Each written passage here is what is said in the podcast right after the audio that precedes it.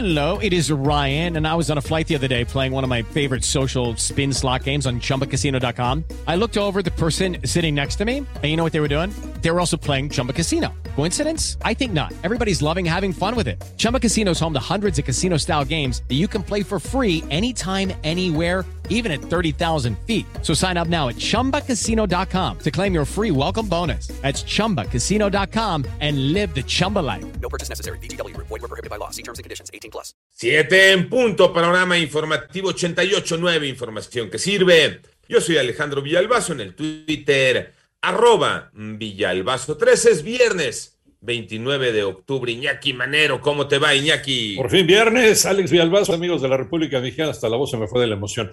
Estamos en panorama, tres horas más. Adelante, Iñaki. Vámonos con el panorama de COVID.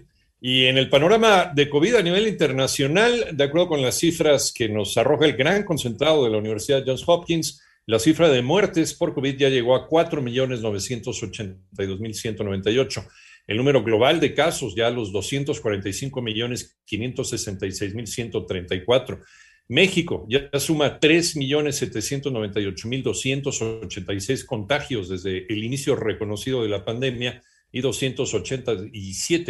287.631 fallecimientos a causa del SARS-CoV-2, cifras oficiales del gobierno federal. En el Senado le siguen pidiendo explicaciones al secretario de Salud, Jorge Alcocer. Iván Menchac. En la reunión de la Comisión de Salud del Senado se aceptó la propuesta de la panista Lili Telles sobre realizar un exhorto al secretario de Salud, Jorge Alcocer, para que envíe pruebas técnicas y científicas sobre el efecto nocivo de las vacunas en los niños, lo cual dijo es un argumento de una persona antivacunas. Eh, lo que soporte su dicho en el sentido de que las vacunas eh, van a entorpecer el aprendizaje del sistema inmunológico porque lo que él expresó es, de una persona antivacunas. Exhorto a esta comisión a que hagamos un exhorto al secretario de salud para que nos envíe la evidencia científica que pruebe su dicho. 889 Noticias, Ivonne Mechaca Sarmiento. Vámonos con el panorama nacional. El segundo informe de la fiscalización de la cuenta pública 2020 entregado ayer por la Auditoría Superior de la Federación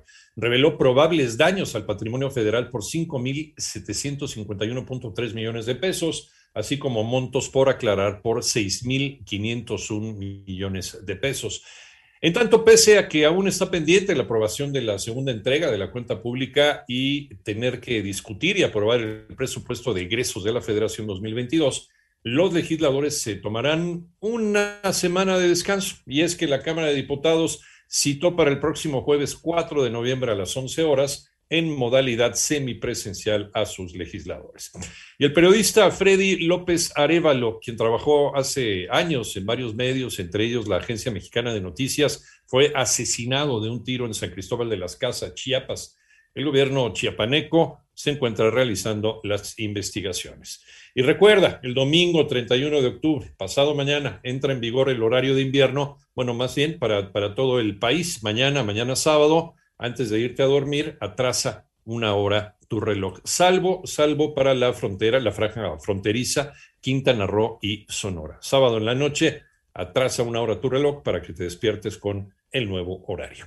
La Comisión Nacional Bancaria y de Valores tiene un nuevo presidente, María Inés Camacho. Por instrucciones del presidente, Jesús de la Fuente Rodríguez fue designado nuevo titular de la Comisión Nacional Bancaria y de Valores en lugar de Juan Pablo Graf. En un comunicado, la Secretaría de Hacienda destacó que al presentar su plan de trabajo, de la Fuente afirmó que la comisión debe ser un verdadero pilar en la construcción de un sistema financiero eficaz, incluyente y accesible, por lo que es necesario propiciar la constitución de nuevas entidades de banca múltiple de capital nacional y extranjero a fin de ampliar el portafolio de servicios y productos financieros. Al respecto, el presidente de la Asociación de Bancos de México, Daniel Becker, deseó el mayor de los éxitos a Jesús de la Fuente al frente del órgano regulador en el sistema financiero. En este sentido, afirmó que cuenta con el compromiso de la banca para continuar construyendo un sistema robusto que coadyuve al crecimiento de los mexicanos y el país. Para 88.9 Noticias, María Inés Camacho Romero. En el panorama internacional, los líderes de las 20 mayores economías del mundo se reunirán este fin de semana en Roma, Italia, para la primera cumbre del G20 de manera presencial tras la pandemia,